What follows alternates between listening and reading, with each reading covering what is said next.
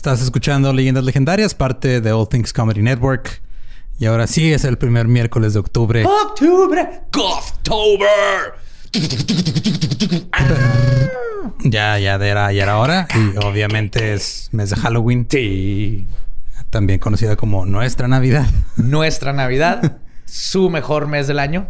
Porque está el desmuerto. El desmuerto reanimado. Reanimated. Eh, si no habían visto en redes, pero pues, lo están escuchando ahorita, es que tenemos evento el 31 de octubre, el mero día de Halloween. Y va a ser el desmuerto reanimado. O sea, va a ser live, va a ser en línea. Ya los boletos están a la venta en Boletia. Y va a haber un chingo de cosas que hacer en el show. Sí, cosas nuevas, cosas donde ustedes pueden participar. De hecho, les estamos pidiendo que nos manden videos paranormales y videos de ustedes disfrazados. Vean en nuestras redes las, sí, entonces las se, los platicamos rápidos. Pues obviamente va a haber este como episodio de leyendas normal en el evento. Va a haber eh, cuentos panteoneros donde les estamos pidiendo que nos manden si tienen evidencia paranormal o alguna junto con la anécdota que sea propia, no que sea ah, lo vi en YouTube. O sea, que ustedes hayan dicho Sí. esto me pasó a mí, le pasó. a mi tía, etcétera. Eh, mándenlo a el correo desmuerto arroba gmail.com antes del 24 de octubre. Y si quieren participar en el concurso de disfraces que también vamos a estar haciendo, tienen que mandarnos también un video o una foto de ustedes este, disfrazados de su personaje favorito, eh, preferentemente del podcast. Ajá. Agarren Y, su este, leyenda ajá. legendaria favorita y ¡pum! Píntense la face. Va a haber premios también. Ese tiene que estar con nosotros antes del 15 de octubre, también en desmuerto.gmail.com. Y obviamente en el show también va a haber eh, ahí otra vez leyendas legendarias. Sí. Ah, y por A favor, ver. en el correo, si van a mandar disfraz en el sujeto, pongan disfraz. Ese sujeto, ese asunto. Asunto. Ah, eh. En asunto, disfraz, si es disfraces, y video, si es video, por favor. Para, que, sea- para que no nos maten a Gabriela y Tania, que son las que tienen que estar viendo todos los videos. Y también eh, vamos a tener, lo creo que lo, lo más nuevo para este desmuerto es un nuevo segmento donde vamos a ir a cazar fantasmas. Oh, yeah. Borre, ¿estás emocionado? No. Pero nos vamos a ver bien bonitos cazando a los fantasmas y cagándonos de miedo. Sí. Entonces ese, ese segmento lo van a ver solamente ahí en el desmuerto. Y le vamos a hacer un roast a Charles Manson, que también va a estar... ¿Qué pedo, güey? Va a estar bien Va a chido, estar bien fregón. Y pues obviamente también, este, si no eh, vieron el evento pasado, si no saben cómo funciona, toda la información está ahí en redes. Está bien fácil. Ustedes compran su boleto en boletia.com, les dan acceso a un grupo de Facebook y el evento se queda ahí 24 horas por si no lo alcanzan a ver el mediodía, pasa algo, lo quieren volver a ver el día siguiente va a estar. Entonces, No sé si dijiste leyenditas Cuesta- legendarias, pero también Sí, dije. leyenditas. No más, no lo escuché. Ajá. Pero va a haber más leyendas legendarias. Es que creo que lo dije así como corrido y mal. Eh, y también cuesta 66.6 pesos. O sea, todo, todo The bien. number of the beast. Y ya los boletos están ahí a, a la venta. Ya la- hay gente que también está otra vez adoptando legendarios. Muchas gracias, neta, se rifan sí, haciendo sí, eso. sí, sí. Comunidad. Me ha tocado ya ver ahora gente que dice, ah, güey, pues en, en el pasado me adoptó alguien porque yo andaba este, mal económicamente o lo que sea. Ahora yo apoyo. Ahora yo apoyo. Chingón. Oh my God, Está qué bien chingón. comunidad más Sí, endiablada. Los... ¡Ah! Lo más bonito del mundo. Bien talentosos todos. Entonces, este, pues también muchas gracias por todo lo que han hecho hasta ahorita en Inktober Legendario. Y los vemos ahí el 31 de octubre desde su casa en el desmuerto reanimado. Es como un pisteaditos. Sí. Su cosplay. Sí, güey. Y va a estar chida, neta. Sí, va a estar chingón. Y pues los boletos ya están a la venta. Y pues ya, ¿no? ¿Qué Va. episodio sigue? Vamos a 84. darle 83, creo. Que no 83 fue el pasado. 84. Entonces 84. 84 y empiezan las cosas creepy, ocultas, secretas, misteriosas. Porque todo este mes va a ser de misterios, creepiness, fantasmas y cosas que hacen en la noche. No. Borre va a estar sufriendo todo el mes. Los dejamos con el episodio 84 de Leyendas Legendarias. We got a bunch of fries, of course, because when you're Mickey D's, you got to get fries. Delicious. Frank wanted to stay and, and hang out in the McDonald's play place. Um, yeah, it was fun in there. It was, it I was like, man. no, that's for kids, Frank. then he what are got you doing? stuck You on the can't- slide, and we were like, Frank, we got to get back to set. We got back in time, guys. We got back in time. Oh, yeah. McDonald's. Everyone has an order. Go get yours today. Ooh, ooh.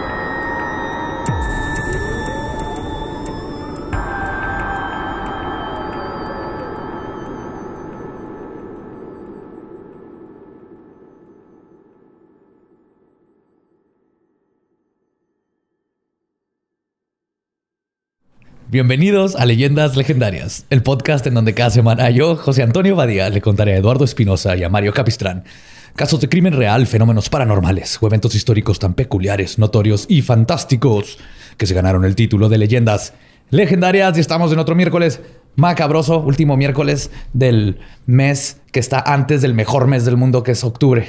No, ese fue el miércoles pasado. ¿Ya estamos en octubre? sí, estamos Ya. en octubre, güey. ¡Yay! ¡Octubre! Mejor mes del, del año. Con el mejor día del año, donde todos nos podemos disfrazar El 2 de octubre. y pretender que Sí, güey, apenas. Un momento, está el 2 de octubre ahí, güey. Voy a ir a- de casa en casa vestido granadero pidiendo estudiantes. No lo hagan, no lo hagan, gente. A pedir dulcecitos con Susana a distancia, pero puede salvar. No, de hecho, están diciendo que no salgan a pedir dulces. En algunos lugares. Bueno, en Estados Unidos sí. Aquí en México no creo que no es tan común. Nosotros en En Juárez, sí. ajá. Ajá, sí es más común.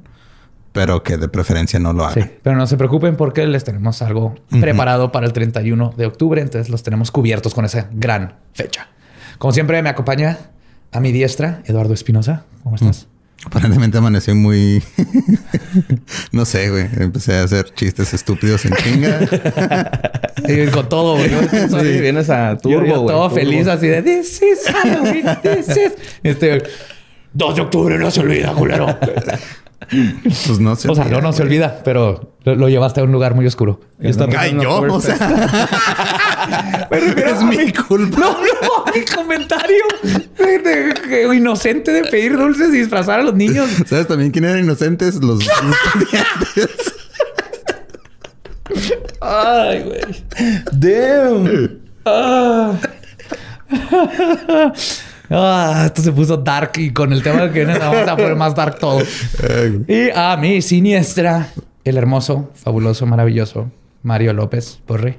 ¿Cómo estás, Borre? Muy bien, gracias, Lolo. Me gustan tus critters. Gracias. Tú me lo regalaste. Gracias.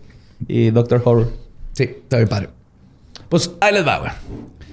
Durante miles de años, la humanidad ha formado diversas asociaciones y órdenes secretas con el motivo de buscar las verdades del universo, crear fraternidad y en ocasiones controlar al mundo desde las sombras.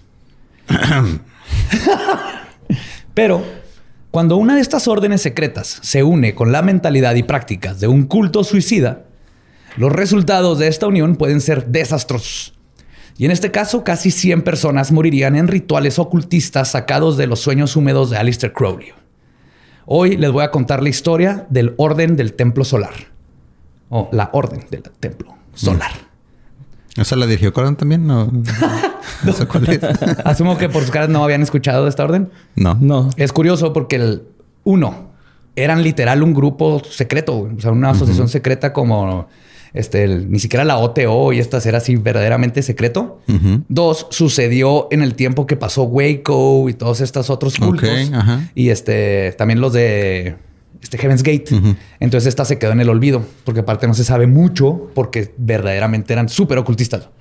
Entonces se perdió, pero son de las cosas más hardcore que han sucedido, que sucedió pues al terminando el milenio, porque es cuando salieron todos estos cultos que como viene el milenio le salió lo loco de que se va a acabar el mundo. Qué raro. Les falló por 20 años nomás. sí. Pero para comprender a esta orden y su subsecuente suicidio ritualista, primero hay que entender su ideología. La Orden del Templo Solar tiene sus orígenes en la tradición moderna neotemplaria, que contrario a su nombre, bueno, no es una rama directa que venga de los templarios Ah, claro, ya decía yo. o la Orden de los Pobres Caballeros de Cristo del Templo de Salomón. Esta orden eran un ejército de católicos, básicamente. Inventaron el banco. O sea, el- cuando estaban las cruzadas y todo esto, era bien peligroso. Entonces tú llegabas con un templario y le decías, toma mi oro. Y ellos te daban como un cheque. Y luego cuando llegabas a otro lado, el otro templario te daba el equivalente. Ok. Menos intereses, obviamente. Pero tú ya no tenías que viajar con propiedades. Uh. Entonces inventaron el primer banco. Básicamente hicieron un putero de dinero, pero cuando haces un putero de dinero, haces muchos enemigos. Esta orden fue fundada en 1118 por Hughes y Paines y luego fue disuelta por el Papa Clemente V después de que fue presionado por el rey francés Felipe IV en 1307, porque Felipe les debía un chingo de lana, el Vaticano les debía un chingo de lana. Y entonces decidieron un día decir, estos vatos este, son homosexuales y herejes y hay que destruirlos. Entonces el Papa dijo, Simón, y sacó la orden aprobando que, que eran herejes y ya les podían partir la madre. Y lo que sucede es que empezaron a cazarlos y todo esto concluyó con la cacería y tortura de 138 templarios y la Ah, inmolación de 54. Casarlos de cacería, sí, sí, no de cacería. casarlos de No. dije, "Ah, cabrón, pues que no están con el matrimonio gay. Y esto pasó el viernes 13 de octubre de 1307. De ahí... Viene lo de viernes 13. Lo de viernes 13 como fecha de mala suerte. Wow. Pero estos son los templarios. Templarios tenían su filosofía y sus, sus ideas este, ocultistas y esotéricas y todo esto. Pero el verdadero origen de los neotemplarios, que son los que existen ahorita, este, proviene de los masones, Ok. quienes, para poder ser tomados en serio como una sociedad, allá en Inglaterra y en Escocia cuando empezaron, inventaron que varios templarios habían tomado refugio en sus, ria- en sus rangos en el siglo XVIII. Como para darse más, este, porque de la nada salieron los masones, ¿no? Y dijeron, eh, somos un club bien chingón elitista. Y luego, pues no los pelaban. Entonces dijeron, ah, ¿se acuerdan de los masones? En nuestra asociación masónica, ahí es donde se escondieron y tenemos todas sus ideas y todos su, Y todo el sus oro. secretos. Ajá. Aún así, los masones contienen dentro de sus rituales los grados templarios creados por Thomas Dunkerley. Por este tiempo, los ritos masónicos escocés y York comenzaron a fragmentarse en dos corrientes. Una racionalista y otra más interesada en el esoterismo y el ocultismo. Esta división llevó a los masones a su primera ruptura, donde unos alegaban que si la leyenda de que los masones adoptaron a los templarios y sus ritos era verdad, y entonces otros templarios decían, ah, pues entonces los templarios llegaron, entonces los templarios son los más chingones y están por arriba de los masones. Ustedes nomás le copiaron los ritos. Ok. Entonces empiezan a separar. Y en 1805, Bernard Raymond Fabre Palprat construyó la orden de los, neotem- los templarios, pero son neotemplarios, no, no son los originales de, de los mis cienes. Y esto se hace una organización independiente a los masones y adoptan ellos una cultura más esotérica y ocultista. Algo que de hecho atrajo a Napoleón Bonaparte, quien así los bendijo de que ustedes también chingones, señores templarios. ¡Pum! Y en Francia empezaron a agarrar un chorro de auge. Ok. ¿Todavía estás conmigo, Borre? Sí, sí, sí. Sí. Entonces estoy poniendo atención. No. Pues cuando muere, es que es importante conocer todo esto para luego, pues, como meternos en la mentalidad del- de los dos idiotas que hicieron todo su desmadre. Cuando muere Bernard Raymond Fabre Palprat, la Orden de los Templarios sufrió otro cisma. Sus dos ramas principales comenzaron a producir nuevas ramas, como la Orden del Templo de los Rosa Cruz y el Templo del Cáliz Sagrado, que a su vez dieron la luz a órdenes mucho más enfocadas al ocultismo, como el Ordo Templis Orientis, OTO. Siento que estoy como en la parte de Indiana Jones donde te explican. Básicamente sí. Estoy- ¿Dónde está el, el arca de, lo- de la alianza, güey? Este es el tutorial antes de jugar, ¿verdad? Sí, así, "Ugh, skip, skip. Pero de ahí viene el Ordo Templis Orientis, el OTO, donde estuvo, Ah, donde empezó Crowley. Ah, sí. Y el Ordo Nobli Temple, o NT, y la Orden Cabalística de los Rosacruces, que se enfocan en Sex Magic. Órale. Ajá. El cisma templario continuó y cada líder empezaba a separarse y empezaban a formar su propia orden, incluyendo la Orden Soberana Militar del Templo de Jerusalén, que comenzaron a llevar las ideas esotéricas un poco al extremo y transformar lo que antes eran órdenes en búsqueda de la verdad y fraternidad en cultos.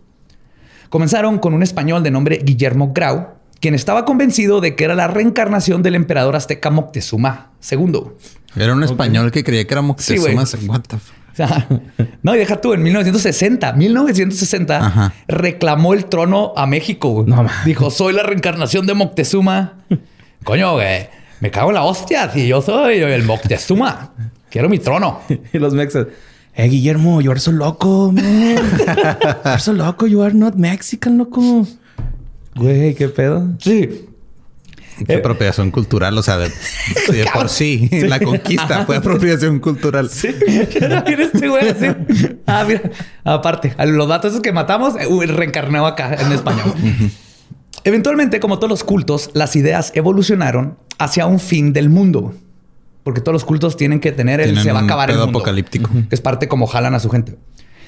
En este caso, su idea apocalíptica era el regreso del Jesús solar. Que era una combinación. Es que todos los templarios, los Rosacruces, sí Se tienen- funcionaba con sombras, güey. y paneles. Así que, oye, ya no está haciendo milagritos. Ah, sácalo al sol. Es que se tiene que recargar. se tiene que cargar. Es, es más ecológico que el, que el Jesús recargable. Aparte, se le explotan las baterías y vale verga. güey.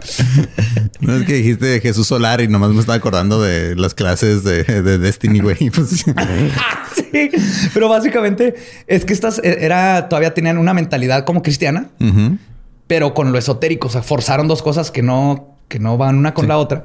Entonces era el sol, que siempre ha sido así como una de. No, no es un dios, pero sí es una divinidad dentro del esoterismo, por lo Sí, que representa. Pero le meten a Jesús, porque también soy católico, ¿no? Así como para no pecar tanto. Estas ideas apocalípticas este, captaron la atención de Julien Origas, que frecuentaba juntas de los Rosacruces y otras sociedades secretas. Pero como Julien era un supremacista, blan- supremacista blanco, neonazi, y por neonazi me refiero a que ahora era neonazi, pero originalmente era nazi. A la... O sea, pa- era neonazi porque se acabaron los nazis, Ajá. pero él estuvo cuatro años en prisión por ser colaborador. No se sabe exactamente si fue parte de la SS. Unos dicen que era parte de la SS. Otros dicen que era este nomás como ayudante de algo, pero era nazi y lo arrestaron y estuvo en la cárcel. O Entonces sea, era- no sabemos qué clase de culero era, nomás Ajá. que cu- era culero. Era culero. que- ajá, que no sabemos qué- en qué parte de la burocracia de los culeros trabajaba, Ajá, sí. pero estaba con los culeros. No sabemos si él solo estaba siguiendo órdenes o también las estaba dando. Sí. Pues por su pasado fue encontrado, hubo que fue encontrando que poco a poco era menos bienvenido a las órdenes y decidió fundar su propia orden secreta, la Orden Renovada del Templo o ORT. Ok. Y fue esta organización secreta la que en 1981 llamó la atención de Luke Jurey, quien junto con Joseph DiMambro encabezaron una de las masacres de culto más horrendas y misteriosas que han sucedido en 1994. Cabrón.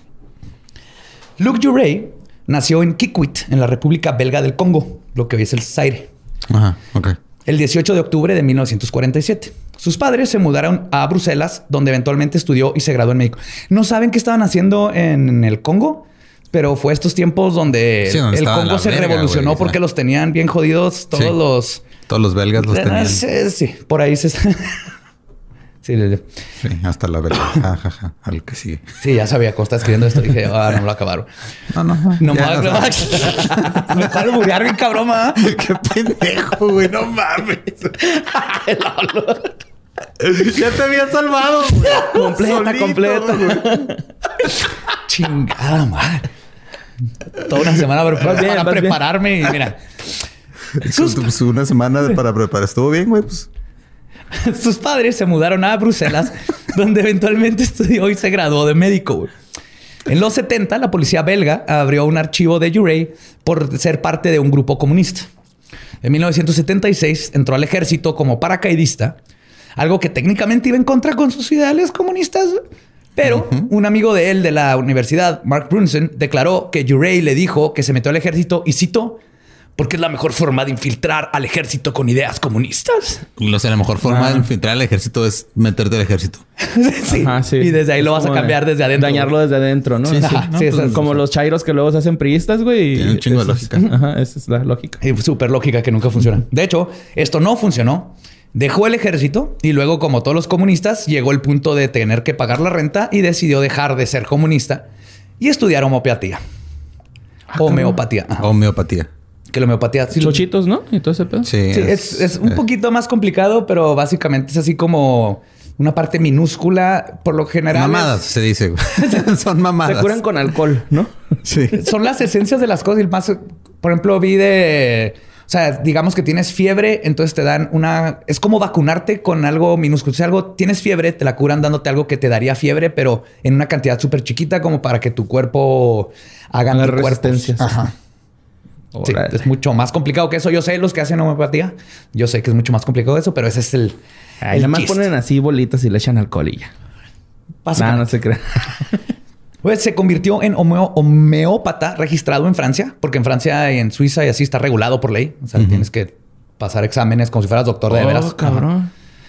En 1977, Urey se fue a estudiar a las Filipinas, China, Perú y la India.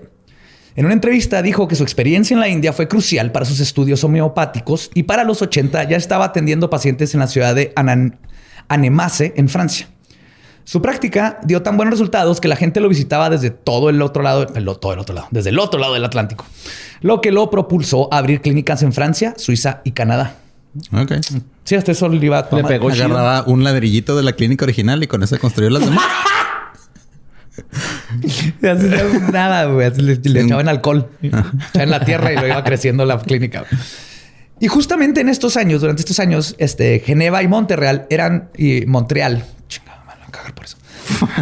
Eran las dos Mira, ciudades... ya, ya- ya es- esa madre ya tenías fácil un año que no Sí. la decías. Entonces, Montreal. Eran las dos ciudades con más grupos esotéricos activos. Ray comenzó a interesarse por estos temas y los unió a su práctica. Comenzó a dar pláticas de neuropatía, que es una forma de medicina alternativa que se basa en el vitalismo y el holismo, a diferencia de la medicina basada en la evidencia. Formó su propia organización llamada Armenta, con la cual viajaba por el mundo dando pláticas en librerías New Age. Que el New Age fue todo este es una, una movimiento. persona que me cagaría platicar Sí, con no, él, no, Ray, vete a atacar más en los huevos. Y pues el New Age fue todo este movimiento cuando viene la, la era de Acuario y todo el poquito eso. Sí, cuando empezó a cantar Enya y así. Ajá. This is the running of the age of Aquarius. Armenta era básicamente un proto Herbalife, güey. Donde los que eran más fieles eh, iban a más pláticas y compraba- compraban más producto, iban subiendo de nivel y eran invitados a ser parte de círculos exclusivos Ah, dentro llamados los clubes Arcadia. Dentro de Arcadia, los miembros eran iniciados usando rituales de las órdenes masónicas y templarias, de en donde orgías, orgías, origas y Dimambro eran los que hablaban este, de cosas más esotéricas. Ok. Este, ahorita voy a llegar a Dimambro, ¿verdad? Pero aquí ya se empezaron a juntar todos estos dos. Bueno, los tres ahorita. Para los aún más fieles había otro círculo más al cual podían acceder, que verdaderamente era una organización secreta, con el nombre de la Orden Internacional Caballerosa de la Tradición Solar, o OICST. Oix. OICST. Es como el. Esta organización es un cisma y continuaron de la orden renovada del Templo de Origa, a la cual Yurei se había unido en el 81, porque contrario a la lógica, en este caso, un comunista y un neonazi se hicieron muy buenos amigos. Sí, eso no tiene ningún... No. No tiene sentido. Suena como un pésimo chiste político. Sí. así. Un neonazi, un comunista Abren y un homeópata llegan a un bar. Hacen, una, hacen un curso piramidal, un esquema piramidal. Templario. Cuando Origa muere en 1984, Yurei intentó convertirse en el líder de la ORT, pero la hija y toda la familia de Origa, Catherine, no se lo permiten. Ya le habían dado su, este, no sé, su diploma y su navaja mágica y todo, güey. La familia fue así que, no, no, no, no, no", empezaron a votar y lo mandaron a la chingada. Pero dijo Yurei, pues yo ya tengo mi pequeña sociedad secreta Herbalife. Entonces mejor la voy a subir de nivel. Y en el 84, junto con Dimambro, funda la Orden del Templo Solar. Entonces, Ok. básicamente lo que este vato quería Ups. era... Ah, tss. Ups. Joseph Dimambro es quizás el hombre más importante en la formación de la Orden del Templo Solar. Yurei tenía la visión piramidal y el encanto para atraer gente al culto. Pero Joseph tenía la magia, la esotérica y más que nada la práctica y los conocimientos para dar el paso ocultista a la orden. Porque el Dimambro había estado con los Rosacruces y estaba metido en todo esto, pero era mucho más grande que como 30 años le llevaba. Ok. Y la neta es un vato. Yurei se parece un chingo a Jim Jones. Ok, Mismo tipo así de cara, los lentesotes, el estilo. Era buenísimo para hablar. Un Haruki también ahí bailando. y este, y Dimambro era el que tenía verdaderamente, bueno, vamos a ver ahorita, pero era el que le metió la parte esotérica. Y eso dijeron, eh, tú y yo, shh, vamos a engatusar gente. güey". Dimambro nació el 19 de agosto de 1924 en el municipio de Saint Spirit, Spirit en Francia. Sé muy poquito de él. Pero sabemos que su padre, Rafael Dimambro, era un trabajador italiano que abandonó a la familia y su madre era Fernandé, era una costurera y tenía dos hermanos menores, Nicolás y Florina. De niño estudió violín y luego comenzó a trabajar con un joyero. Desde niño, muy a la Jim Jones, le gustaba ir a misa. Uno de los exmiembros del culto cuenta que Dimambro tenía una relación muy peculiar con su madre. Se quedaban despiertos hasta altas horas de la noche tejiendo juntos. What? Yes. Era su cosa favorita del mundo. güey. Se quedaban con su mami y tejían. Guácala, güey. Los niños con mamitis se burlaban de ese güey, ¿no? Así. Sí, chupándose el, el dedo el güey que abrazaba a su mamá. Así, mira ese pendejo, está tejiendo. Aparte, Mambro decía, y cito, en esos momentos logré sentir el ritmo de mi madre. Ah, ok. A lo mejor era una palabra clave eso de tejer, güey, ¿no? No sabemos. Es lo único que sabemos, güey. Casi no se sabe nada de él para nada, güey. No sé, pero... Pero, sabemos esos datos, lo dijo Ah, ahí en, güey. documental. incesto, güey. La neta, en cabrón. Sí, está bien raro todo. Huele a incesto y baguettes. Siento que ese güey huele como cuando te rascas la ingle y lo te hueles el dedo, güey. Eso ha de oler, güey, ese güey. Estoy seguro. A sus 20 años comenzó a interesarse en el ocultismo y la esotérica, haciéndose parte de la orden antigua mística de los Rosacruces, AMRO. Todavía existe AMRO. De hecho, AMRO no está mal. Es... AMLO, güey. Ah, bro. Así le dice este... eh, Jinping, ¿no? Cuando lo ve. Sí, los, los Rosacruces este, se pueden meter ahí a la página. Es una sociedad secreta en el sentido de que para acceder a sus conocimientos tienes que pertenecer a los Rosacruces, pero no es un culto. O sea, estudias desde tu casa. Te enseñan este, cosas Zoom. como meditación, este, el secretos de la naturaleza, el del cosmos, todo Ah, eso. eso está padre, ¿no? Sí, sí, sí. Hasta ahí, ahí. Hasta ahí. ajá. Ajá. Te cobran. Si quieres pagar para acceder a esos conocimientos, te cobran. Ah, ya no está padre. Sí, pero, eh, pero en sí no es un culto. O sea, no se juntan así en Ah, templos no secretos. padre, a- pero suscríbanse al contenido exclusivo de Leyenda. ¡Chinga madre! ¡Chingada madre! ¡Capistrán! Perdón, perdón. Pues, igual que Jim Jones se dio cuenta desde chico que era bueno para hablar de temas de religión. No más que acuérdense que tenía este pedo de Jim Jones, pero no se parecía a Jim Jones. Y a convencer a gente que sabía más de lo que pretendía saber. Además de que comenzó a decir que podía hablar con los muertos y podía haber mundos paralelos. Tomó las técnicas de la adoctrinación católica junto con algunas de sus ideas y las mezcló con lo que aprendió de los Rosacruces durante el tiempo que fue miembro y poco a poco fue creando su propio culto. Rápidamente se dio cuenta que los conceptos esotéricos y de ocultismo le daban un misticismo que atraía a mucha gente, que solo ser evangelizador. Y en 1970 dejó su trabajo para formar su propia orden, The Organization for the Preparation of the New Age, la organización para la, preparación hacia la nueva era. Ok. APN. Ah, no, OPN. ¿eh? Op- Op- OPNE. Op, op, pu- HN. OPNE. OPNE. Él y su culto vivían en el municipio de Anemase, pero no duró mucho. Y dos años después fundó uno, uno nuevo llamado, irónicamente, La Pirámide. La Pirámide, güey. Este güey abre, o sea, inaugura cultos como aquí, aquí tenemos compas que abren bares cada dos, tres años. Con esas mesas de plástico de patio y vámonos. Sí, Ah. no, más falta que el otro se llame, termine en IA, güey, ¿no? Así la piramidaría, la, la cultería. Organo Gold. Las autoridades francesas comenzaron a vigilar al cultito y Dimambro fue declarado una persona sospechosa. Para evitar problemas, fundó una nueva organización. Sí, sospechamos que se coge a su mamá. Sí, güey. Ingle. No sé, no sé por qué me encanta esa definición, pero no tiene sentido. Ay. Pues fundó otra nueva organización, ¿no? esta vez se llama The Golden Way Foundation. Y eh, se fue con su culto a Geneva, porque ya lo estaban buscando. Bueno, no lo estaban buscando en Francia, pero ya sabía que la Francia está así como que, ¿qué, está haciendo allá? Ya lo tenían ¿Qué están sectoriado. haciendo? Ajá, lo traen sectoriado. Este nuevo culto hizo su base de operaciones en Geneva, donde las autoridades suizas también rápidamente lo detectaron y estaban pensando a comenzar a vigilarlo y a su culto. Fue en estos cultos donde de Mambro comenzó a cultivar su fachada mística y se nombró representante de The Great White Brotherhood, que no tiene que ver con el- los racistas, Ok. como el Ku Klux Klan, que the, the Brotherhood. The Great White Brotherhood viene de la teosofía, ok.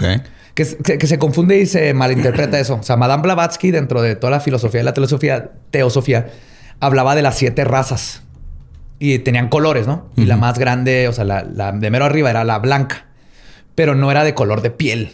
Tiene que ver con las frecuencias. Con el alma. Con, ajá, con la frecuencia en la que vibras. Y le- cuando vibras con todas las frecuencias llega a blanco, porque es la combinación de todos. Pero luego, obviamente, agarraron este concepto y fue parte de lo que lo, agarró Hitler y lo agarró un chorro de racistas. Pero originalmente no tiene nada que ver con razas. Lo que sí, este grupo, el White, el White Brotherhood, dice que ser, eres- son seres evolucionados que provienen de la corriente teosofista y evolucionados mentalmente. Mamadores. Sí.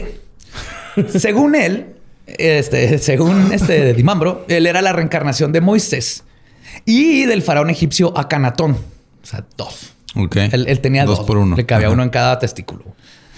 Porque Sí, ahí guarda porque la por sus reencarnación. huevos dijo. Ajá, Por sus sí, huevos. Entonces, por el derecho soy Moisés, por el Aparte, así soy... como que otra vez, así, Moisés, que no estaba peleado los egipcios y, y Moisés, que no todo el punto de el- que existe Moisés es porque él se, Se agarró sacó a su gente. ajá. Pero bueno, después tendría más reencarnaciones dependiendo del momento. Y no solo eso, algo que le ganó seguidores es que tenía la habilidad de poder saber qué reencarnación eran las otras personas. O sea, él te decía.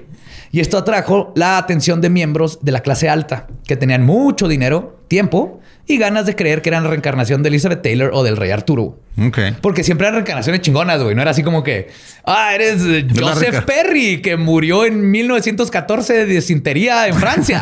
no, no, no. Eres así de que, sí, sí, sí. Tú eres David Bowie, güey, a huevo. A huevo. No, te estoy viendo, mira, uf.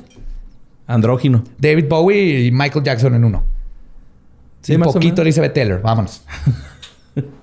Sí, es como si ese güey era un quiz de BuzzFeed andando. Se ¿Qué reencarnación? Pues Dimambro number five. ¿Eh? Hijo, Güey, yo lo estaba pensando todo, güey. Yo a decir, cuando lleguemos al quinto culto, lo va a soltar. güey. Sí, güey. Yo Nos lo aplicó a los dos, Sí, ¿eh? güey, Nos sí, ganó a los dos, güey. Hace rato, Mónica, se, Tutankamón, Moisés.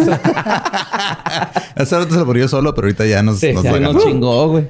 Este, pues, Dimambro comenzó a decir quién del culto se podía casar con quién y a controlar también con quién podían tener sexo.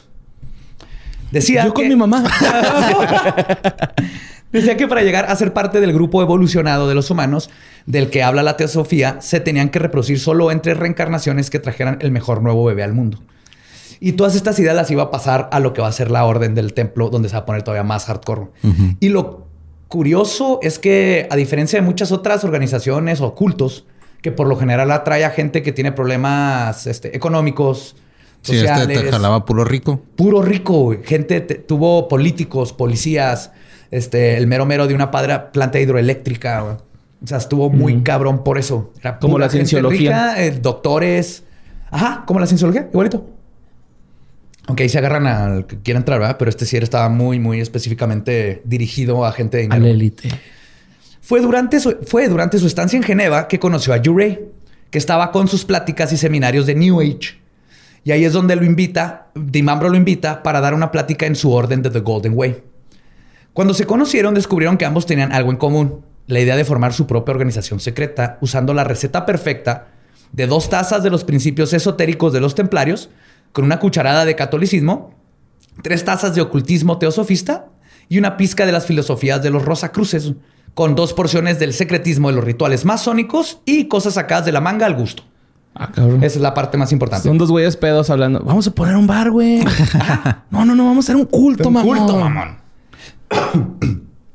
y todo, este, se- en todo esto se envuelve la visión apocalíptica que es necesaria para cualquier culto. En este caso se mezcló las ideas New Age de Urey, de que el mundo se acabaría por una catástrofe ecológica en el 2000 y que había que corregir la forma en la que comemos, y la idea de Dimambro de un fin del mundo profetizado por el movimiento templario que suceder- sucedería en tan solo 13 años.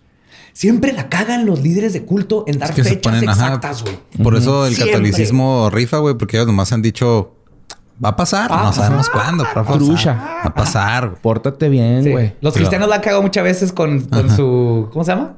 The quickening, the taking, the, The- ejaculation. Cuando van a que te The vaya a no, la esa es la tierra y te vas a. Rapture. The Rapture. La ruptura. Ajá. Ya van como seis raptures que no suceden. The Rapture. Es el Buena momento en banda. donde t- los cristianos creen que te, vas a- te conviertes en esperma y te vas al cielo. Así como dices Y dejas tu ropa. Ajá. Ándale. Eso trata. Pues Dimambro encontró eh, en, en Jurey el carisma y personalidad que él carecía y Jurey encontró en Dimambro los pseudo conocimientos esotéricos necesarios para engatusar a más gente. Mira como tú y yo, güey. Tú tienes... tú tienes el carisma que yo no tengo, güey. que hacer un culto. güey. Y en 1900... Ya lo empezaron, güey. No se lo qué verga, sí, ah, que, a, a él les decimos cuando se acaba el mundo. Todavía no decidimos.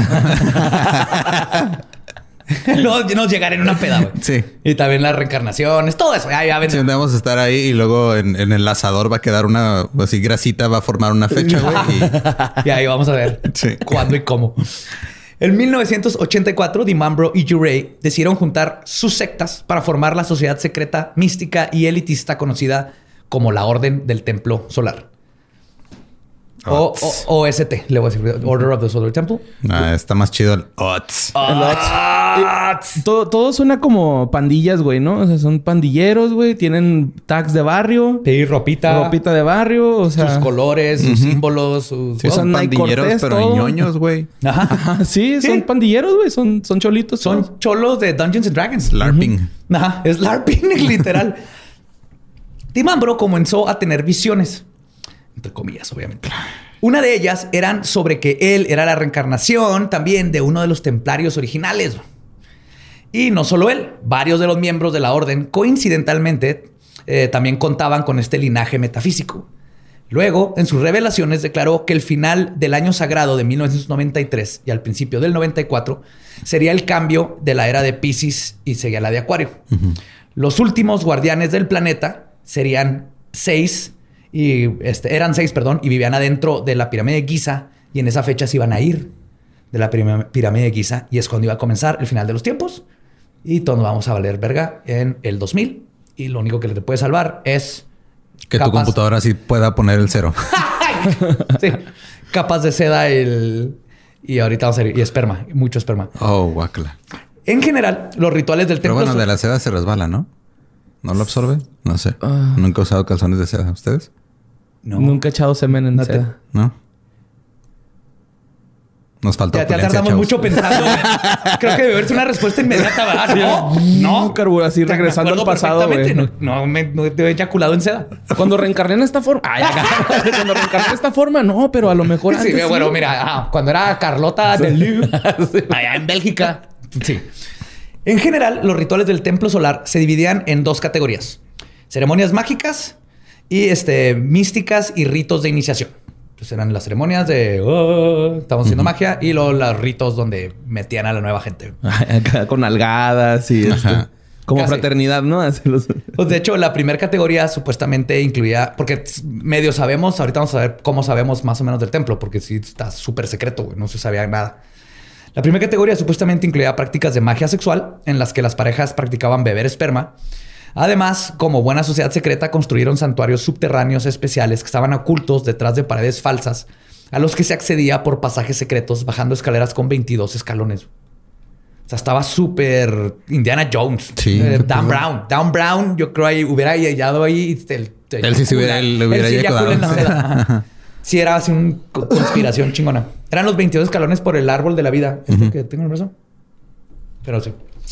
La iluminación no era gratis. Borras se quedó igual. Los Sefirot del árbol de la vida. Google en Sefirot. Te lo- ahorita te Sí, explico. sí, No, es, no es hora para eso. Estamos hablando de esperma.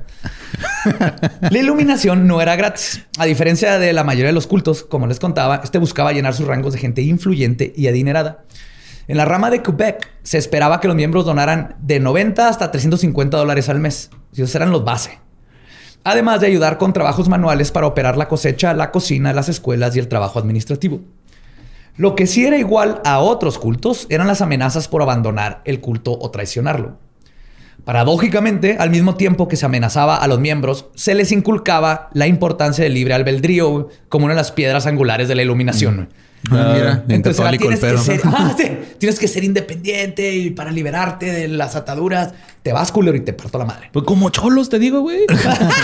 Sí, No te vas del barrio, homie. El barrio acabará contigo. Para adoctrinar a sus cultistas se empleaba la práctica de rituales basados en la mezcla de antiguas órdenes secretas que se convirtieron en la actividad principal del templo solar. Las ceremonias eran muy elaboradas, a menudo celebradas bajo la luna llena, con todos los participantes vestidos con ropa medieval templaria, así está, LARPing. A menudo se utilizaba música de ópera, efectos especiales y posiblemente, no posiblemente, seguramente alucinógenos. Sin avisarle a la gente que les estaban dando alucinógenos. güey. Ah, eso no está chido. No. Usaban Sí efectos... está, sí está. efectos- ¿Drogar a alguien en su consentimiento? Tengo un compa, güey, que en un viaje, güey, a un concierto, ah, no dijo nada el güey hasta que llegamos acá a Juárez, güey, pero empastilló todas las caguamas, güey, y todo el, el camión venía emparizado bien machín, güey. Estuvo bien mal, estuvo bien mal esa acción. Es peligroso. Bien peligroso, güey, pero Pero tú te la pasaste. un saludo a. Misra, pinche diablo. También usaban efectos visuales como relámpagos, simulados, hologramas y láseres para fingir que los maestros materializaban objetos sagrados como el Santo Grial y el Arca de la Alianza. Indiana Jones. A veces también hacían ópera karaoke nights, donde se organizaban. ¿Cómo? Se organizaban, ponían un CD de ópera y actuaban toda la ópera, güey. Pero era karaoke porque no eran cantantes de ópera, güey. Es Dewey, güey, así, ¿no? Suena terrible todo. Correcto, güey. Y estaban cantando, güey. Lo único que escuché es golpéame y no dejes de golpearme. Imagínate, hacía gente pastosa, rica, prepotente, karaokeando ópera, güey. no mames. Y tomados esperma en ropa de seda con capas. Qué pedo. Eso No es. sé por qué, pero me, me estoy imaginando a Ricardo Anaya haciendo eso específicamente.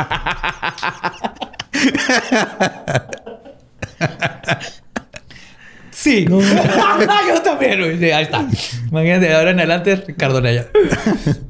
Este, un- una ex miembro de la OTS, Rosemary Klaus, describe que Urey utilizaba, y cito, un sistema de mortificación para doblegar a sus cultistas. Y cito, Urey, vestido como un sacerdote, caminaba alrededor del cuarto mientras criticaba o elogiaba a la gente. Cuando criticaba a alguien severamente, las luces prendían y apagaban como si fuese un castigo divino. Imagínate que estás pinche tripping balls, güey. Con ácido que no sabes que te dieron y de repente te dicen, es un pendejo. y lo- Así luces estrambóticas. Ajá.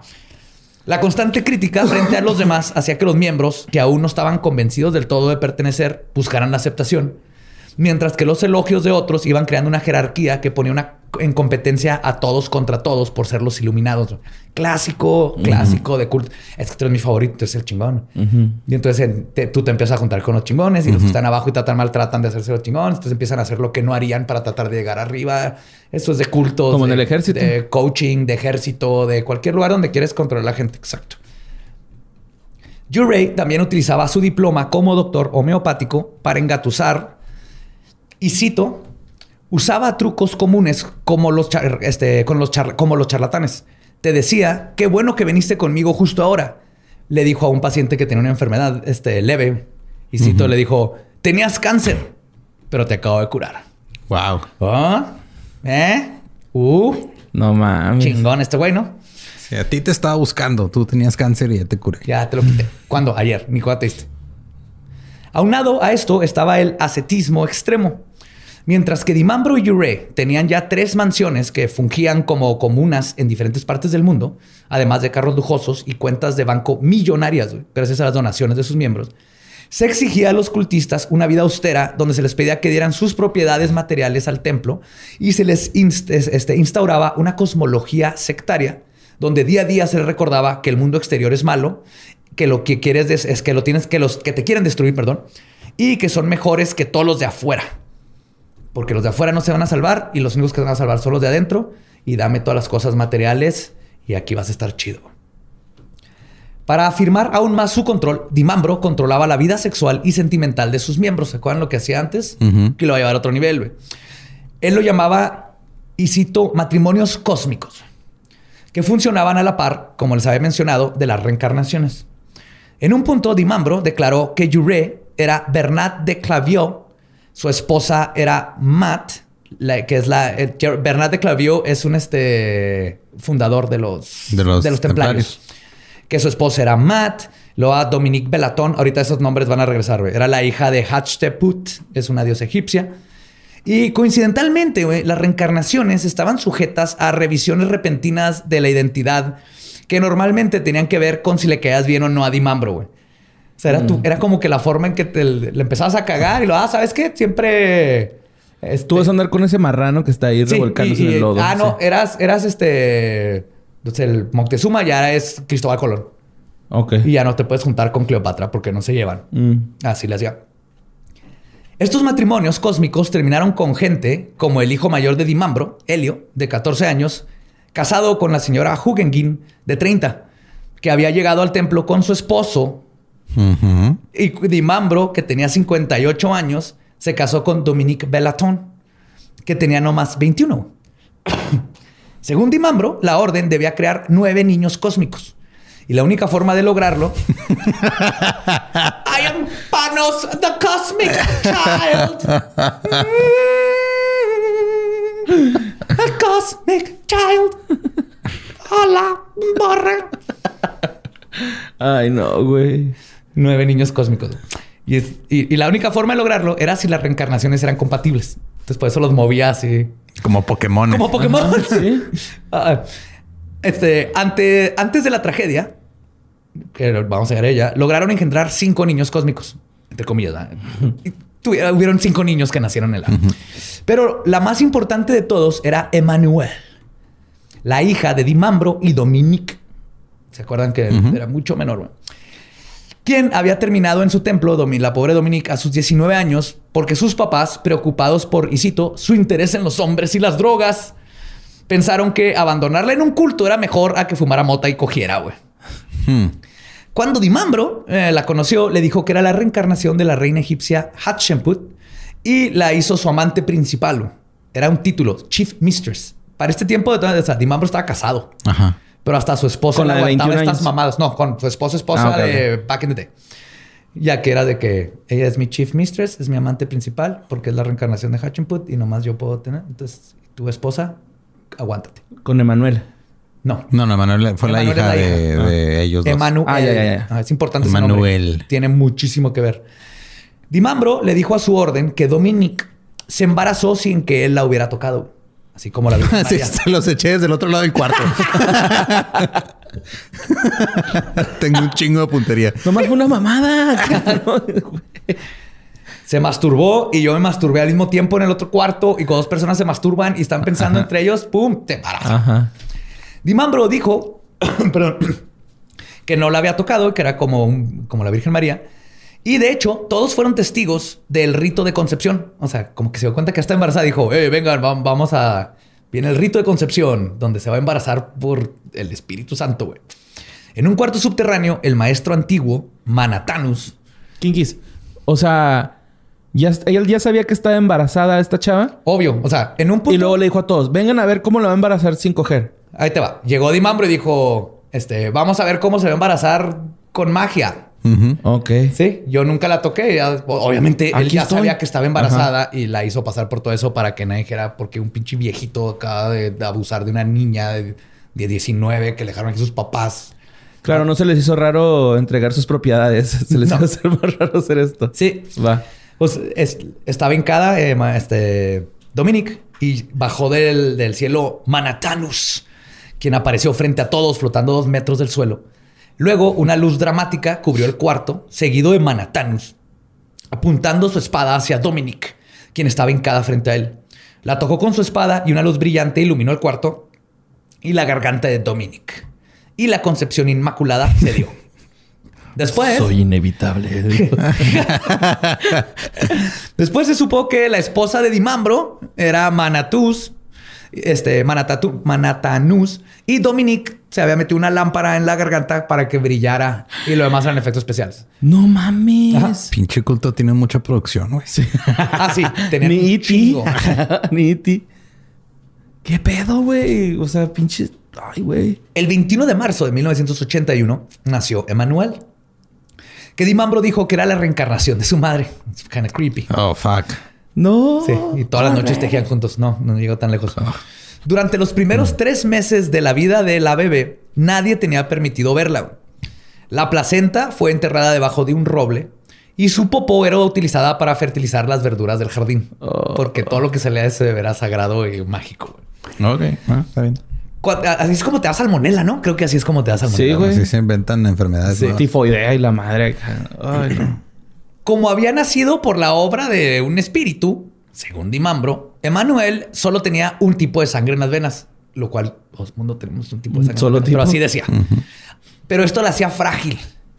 Y durante toda su niñez le ponían un casco y guantes para que no se golpeara y para que no madreara su karma tocando cosas. También le ponían un cabestro de entrenamiento, así como para caballo, para que nunca se cayera al suelo. Entonces siempre la traían cargando, nunca la dejaron gatear ni que se cayera y traía su casco y sus guantes. Imagínate qué padre crecer así, güey. Sí. Yo Luego, acabo de desbloquear ese outfit en Fall Guys hace como una semana. luego andas haciendo videos con Witsy Witsy Araña, ¿no? Obedece a la morsa. Porque no gateaste ni caminaste, güey. Y te, y te obligaron a usar casco y guantes toda tu Sí, vida de, de niños. Dudu, así le decían a Emanuel. Dudu creció creyendo que tenía poderes mágicos. Todos la adoraban. Y además, cuando entraba al templo, volteaba a ver las ventanas y Como. Jaden Smith, güey. ¡Qué chido! Deja tú, ya está más cabrona. güey. Entraba al, al templo y podía voltear a ver, volteaba a ver las ventanas y las puertas y decía, ¡Ovre! ¡Ábranse! Y se abrían. Eran eléctricas y Dimambro tenía un control con el que las abría, pero pues a su niña chiquita la convenció de Ah, que era buen con su papá. mente estaba Era buen papá. mm, La chipleaba, la chipleaba. Ah, súper. Cualquier extremo es malo, bro. Mientras Dudu era chipleada y tratada como una diosa, los demás miembros vivían miserablemente. A pesar de tener una granja orgánica que hasta el día de hoy sigue en funcionamiento, eso es lo único bueno que salió del. Dimambro solo les daba de comer mantequilla de maní y pan porque se tenían que acostumbrar a ayunar para estar listos para el final de los tiempos. Lo cual no tiene sentido porque en el final de los tiempos iban a dejar sus cuerpos, necesitas sustento, pero ¿Se iban a hacer espermas que no? Iban a... no, esos son los cristianos. Oh, la. Cuando las mujeres se quejaban de que tenían eh, hambre, Dimambro los- las instruía a que se comieran espermas, porque eso te hace recuperar la fuerza. Proteína. Ajá. Y la toma de mecos Leche. se convirtió en el ritual místico de purificación. También obligaba a los miembros a usar bolsas de plástico sobre sus cabezas para que recordaran que estaban destruyendo la naturaleza. a la verga. Andan caminando con bolsas de basura así en la cabeza, güey. Además, frecuentemente les daban sopa o café antes de los rituales. La bebida y comida tenía droga. Y era después del ritual que varios miembros terminaron firmando documentos donde le daban sus posesiones a la OTS, que fue una de las maneras en la que pudieron amasar la cantidad de exuberante dinero y propiedades que tenían. Tenía tanto dinero que cuando ya lo empezaron a investigar, creo que estaban lavando dinero. No mames. tenía porque ya no sabían cómo. No. Pero lo- varios de los sobrevivientes o los que llegaron a dejar el templo dijeron, güey, o sea, yo firmé mi casa, mis cuentas de banco, pues estaba bien drogado, güey, no me di cuenta. Otra de las cosas que hacía este culto diferente a los más conocidos es que tenía dos líderes. Y a pesar de algunas diferencias, se apoyaban. En el caso de en la- en una ocasión, Dimambro decidió ayudar a Yure, que ya no quería estar con su esposa. Así que decidió que ahora su amigo era la reencarnación. Ahí es donde se convierte en Bernat de Clairvaux, el verdadero fundador de la Orden de los Templarios en 1128. Este, y dice, tu esposa es Mat, hija del dios egipcio Re, y por lo tanto sus vibraciones no son compatibles y los ordeno a que se separen. Y luego, con juegos psicológicos y órdenes a los miembros de no interactuar con la esposa, poco a poco la fueron rompiendo física y mentalmente hasta que cayó en una intensa depresión Ah, no culerísima. mames. Los miembros que salieron la describen que ya al final era así como un cascarón. Todo porque Yureya... La rompieron. La rompieron. Sí. Oh, la madre, güey. ¿Eh? Todo porque Yurei ya quería irse para otro lado con otra chava. Estos vatos, así lo que más les preocupó una vez mandaron traer mujeres, güey. Era así de que somos demasiados vatos, eh, demasiado vato, hay que traer mujeres. Y empezaron a traer específicamente mujeres. O sea, como todos los puchos, pinches cultos se convierte en algo sexual. güey. La atención de los líderes, este, que había un poco y todo eso, pero eh, empezó a empeorar en 1993, cuando Yure y otros dos miembros de la secta fueron acusados de posesión de armas ilegales, ilegales cuando los arrestaron comprando armas con silenciadores en Canadá. ¿Sabes cómo los tramparon? ¿Cómo? Llegaron con un güey y le dijeron, eh, queremos comprar armas. Y era un policía encubierto. No, No mames. Así de pelado, güey. Sí, porque uno de los que fue a comprar sobrevivió y sale en un documental. Y dice, No le puso el, el silenciador, ¿no? No, pf. A ver, ajá. Así fue con Chale, un... Así los agarraron. Curiosamente, güey, está bien vergas porque es Canadá. Y los que no sepan, Canadá es la gente más amable. del Más mundo. amable. Sí. Este, les dijeron, agarraron a Yurei a estos dos y dijeron, no, es que para protección. Y el juez les creyó y solo les ordenó pagar mil dólares a la Cruz Roja. Ok. Así como donación. Qué bonito. De multa. Vámonos a Canadá, güey. Sí, está bien hermoso. Está bien verga. Pues esto causó que la OST de Canadá votara por quitar a Yurei de su puesto. La policía canadiense comenzó a investigar a Yurei más de cerca y entonces Yurei dijo, fuck this, ya me voy. Y se fue a Suiza, donde tenía varias propiedades en la ciudad de Geneva. Entre ellas una granja en Sherry y varias cabañas en Grange sur Salvano. De güeyes que se las se de las ellos habían mismos, dado. eran Ah, parte de sus...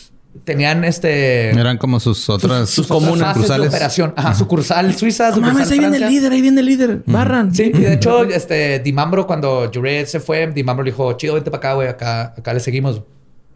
Porque también no, no le gustó que quitaran a su compa de, de jefe. Ok. Y es otro de los problemas que pasa con muchas asociaciones de or- or- cultos. Que no, no hay quien vaya a sustituir al jefe, güey. Porque siempre se hace. Jim Jones es de después de Jim Jones que sigue, Sí, güey. güey. Si algo le pasa a Jim Jones, Ya valió más. ya valió verga. Acá también, si algo le- aunque, aunque la- el, el liderazgo se pasó de, en esa rama a otra gente, los líderes siguen siendo espiritualmente y mentalmente estos güeyes.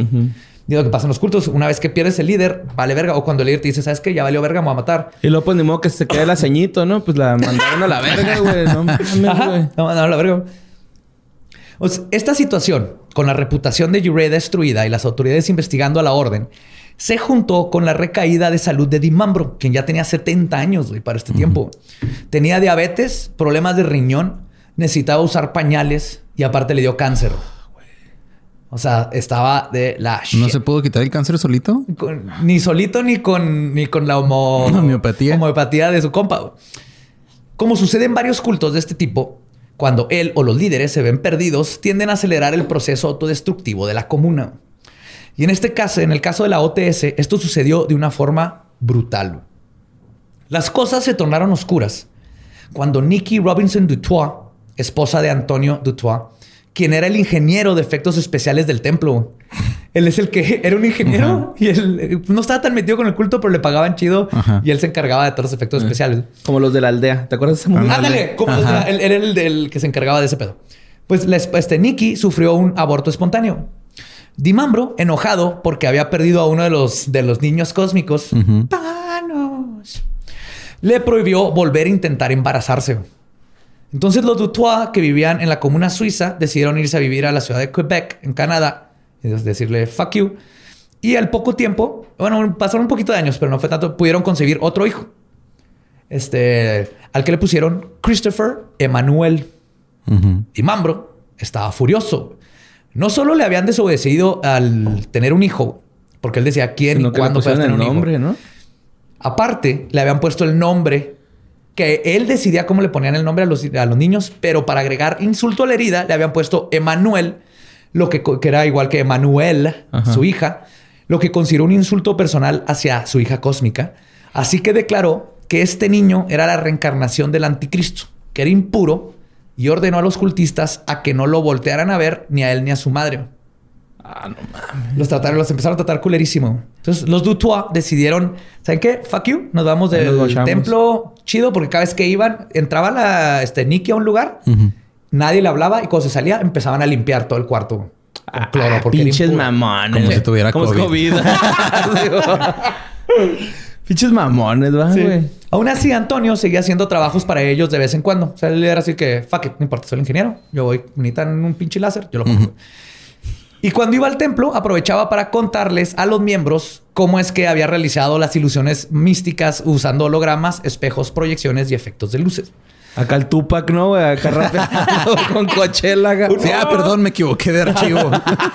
Así no era tú para este Los de gorilas ahora con Madonna, ¿no? Aquí está la aparición de Madonna y Moisés. ¿Qué pedo? Soy Moisés. Vengo a salvarnos. Reencarné en Dimambro. La isla bonita. Dimambro. Number five. Si es de ella, ¿no? La isla bonita, A Madonna. nadie le importa. No, pero sí, sí es. Este, Entonces les empezó a contar estas cosas, güey. Y esto hizo emputar más a Dimambro, quien ya estaba perdiendo miembros a lo güey.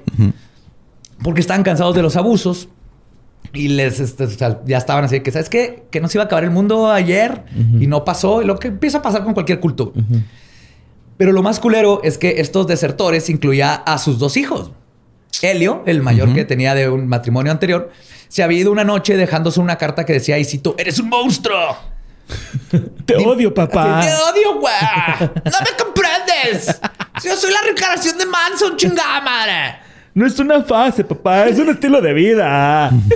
Dimambro lo convenció de que regresara, pero un día Helio descubrió el closet donde guardaban la utilería para las ilusiones. Oh, shit. Y comenzó a denunciar a su padre como un fraude dentro de la iglesia. Se quedó ahí, pero ya empezó así de que, ah, fuck you, como Scooby-Doo. jefe. Sí. De no haber sido por mi hijo. Me hubiera salido con la, salido con la mía. Pero por si esto fuera poco, su niña cósmica, Dudu, estaba entrando en la pubertad y naturalmente comenzó a rebelarse contra su padre, como lo hacen todos los pubertos y a todos nos tocó.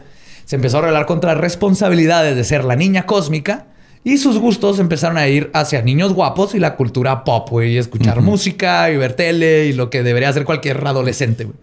Entonces se le empezó a caer todo su imperio, pero rápido. güey. Por culpa de los salud. hijos, güey. Chale, güey.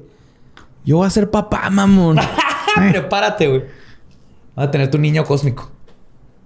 Ponle panos. Ay, no van a decir panochón, güey. No. Todos estos factores propiciaron que Dimambro decidiera adelantar la apocalipsis. O más bien, comenzarla, ya que no había sucedido cuando Pues él lo no, había güey, predicho. o sea. Todo comenzó en octubre de 1994, cuando Dimambro ordenó a Dominique Bellaton y a Joel Egger, a quien había convencido de que era la reencarnación del soldado romano que perforó el costado de Jesús en la cruz. Ah, Sí, pero no sé cómo se llamaba, pero ese eres. Ese güey, sí. ¿Cuál es ese güey? El de la pintura. Ajá, ese. Jacobo, se llama Jacobo. El, el Pancho. Francisquillo. El Francisquillo. El- el- Pancho Maximus Dominus Pizzus. Hernández. Pizzus. Pizzus. Nos dijo que era la reencarnación de él y por lo tanto tenía que redimirse por sus pecados. Y la única forma de redimirse era matando al anticristo. ¿El niño? Yep. Dominique, quien era la mejor amiga de Nicky y Egger, entraron a la casa de los Dutois, donde apuñalaron a Antonio Dutois 50 veces. Su esposa Nicky Robinson recibió 14 puñaladas. Cuatro en la garganta para prevenir que tuviera hijos en su otra vida, ocho en la espalda representando justicia. ¿Por, por qué cuatro en la garganta? Pues porque se los tomaban, güey. Todo el pedo del culto. Tenía la vagina en la garganta, de- Ella. Simbología esotérica, güey. Y güey. una puñalada en cada pecho por haber amamantado al anticristo. Después, asesinaron al bebé enterrándole una estaca en el corazón. Ay, güey. Porque Dimambro les había dicho que era la única forma de verdaderamente matar al anticristo. güey. Ay, con los niños no. Pues con nadie, güey, pero aquí estuvo horrible. güey. Después de la brutal ejecución, Dominique y Egger volaron a Suiza para continuar con el macabro plan del templo de la Orden Solar. Dejar sus cuerpos mortales para que sus almas pudieran irse a la estrella Sirius, donde 100 familias eventualmente se formarían y sobrevivirían la catástrofe milenaria. El 3 de octubre, Yuré, junto con nueve personas, recrearon la última cena bíblica, donde comieron comida china. Ah, sí, súper bíblico. O sea, en, la, en la pintura tú ves ahí el, suey. secas, este, Eh, pollo general. pollo Ah, general, sí, rico, güey. ¿Cómo que Jesús comió pinche pollo general? Tiene cara de alguien que comía pollo general. Sí, de hecho, el, ¿quién es el que está como volteando así que le está casi hablando al oído? Le está diciendo, eh, pásame el pollo, no seas güey. Eh, güey, estoy arroz. Estoy arroz. No, pero del frito, güey, el blanco no sabe nada. güey. Pasta la soya, pasta la Pasa la soya. soya, sí. la soya, pues. Oye, y luego otra fecha en octubre, 3 de octubre. 3 de octubre. Después de. 3 de octubre. Ah, y las fechas que siempre coinciden con equinoccios Ujú. y solsticios. Buscaban eso. El 5 de octubre de 1994, este, a la una de la mañana, el juez investigador André Pilet fue llamado por los bomberos para investigar un fuego que había arrasado con la granja de Cheris en Suiza. Cuando entró, encontró tanques de propano y bolsas de plástico llenas de gasolina, todas conectadas a detonadores que no habían explotado. También encontró el cuerpo de Albert Jacobino, muerto sobre una cama con una bolsa de plástico sobre su cabeza. Cuando la removieron, notaron que tenía un balazo en la cabeza, pero la bolsa no tenía perforaciones. Ah, Además, no estaba la pistola, lo que indicaba que Jacobino no se había suicidado. Siguieron buscando y encontraron una pared falsa. Detrás de ella había un salón lleno de maletines con escritos que mencionaban algo sobre un orden del templo solar. Hasta aquí... eh, no, Nada, o sea, nadie tenía idea. Ajá, No, güey. Y de repente un- ¿Qué aparece un muerto. Ajá. Ajá. Y se estaba haciendo un genocidio, ¿no? En ese, ese pedo. No, es que, pues, no. No, todavía no. Es suicidio. Genocidio Ah, es, es matar a otro pueblo Pues- completo. Ah, ok. Pero Ajá. pues es que como este güey lo mataron y... Sí, sí, esto es más suicidio. No, este era un. ¿Cómo se llamaba? Suicidio masivo. No, este güey jacobino, este fue un jacobinocidio, güey. Jacobino, sí. Pobre Jacobito. Aproximadamente a las 4 de la mañana, Pillar estaba listo para concluir su investigación cuando encontró otra puerta secreta dentro del salón. Al abrirla, notaron más artefactos incendiarios que no detonaron en las paredes de un pasillo largo. Les digo que Dan Brown aquí estaría así de... "Oh". Al final del pasadizo, se toparon con una escena de película de Indiana Jones. 18 cuerpos vestidos en capas de seda de colores blanco, rojo y negro, correspondientes a su rango, que estaban acostados en el piso, formando un círculo como si fueran los radios de una llanta de bicicleta. Fíjense esa escena. Todos muertos. Más adelante del círculo de cadáveres había otra puerta que llevaba un cuarto octagonal decorado con espejos, símbolos esotéricos inspirados en el catolicismo, el espiritualismo, Bienvenido al mundo del SIDA. con, con labial, con colorete. el rosacrucianismo y los templarios. Y en el centro estaba la pintura, así en el centro del cuarto, una pintura de Dimambro pintado como si fuera Jesús, así con su barbita y todo. Dimambro no tenía barba. Tenía una rosita fuera de la cabeza, güey, una pintura de óleo así magnífica que yo debería tener. Yo sí me haría una de esas. pero Dimambro se mandó a hacer su pintura de Jesús. güey. En este cuarto habían tres cuerpos más y otra puerta en ese cuarto. O sea, ya no era secreta, nada más había una puerta. Los llevó a descubrir otro cadáver. En total habían 23 cuerpos, incluyendo el de un niño.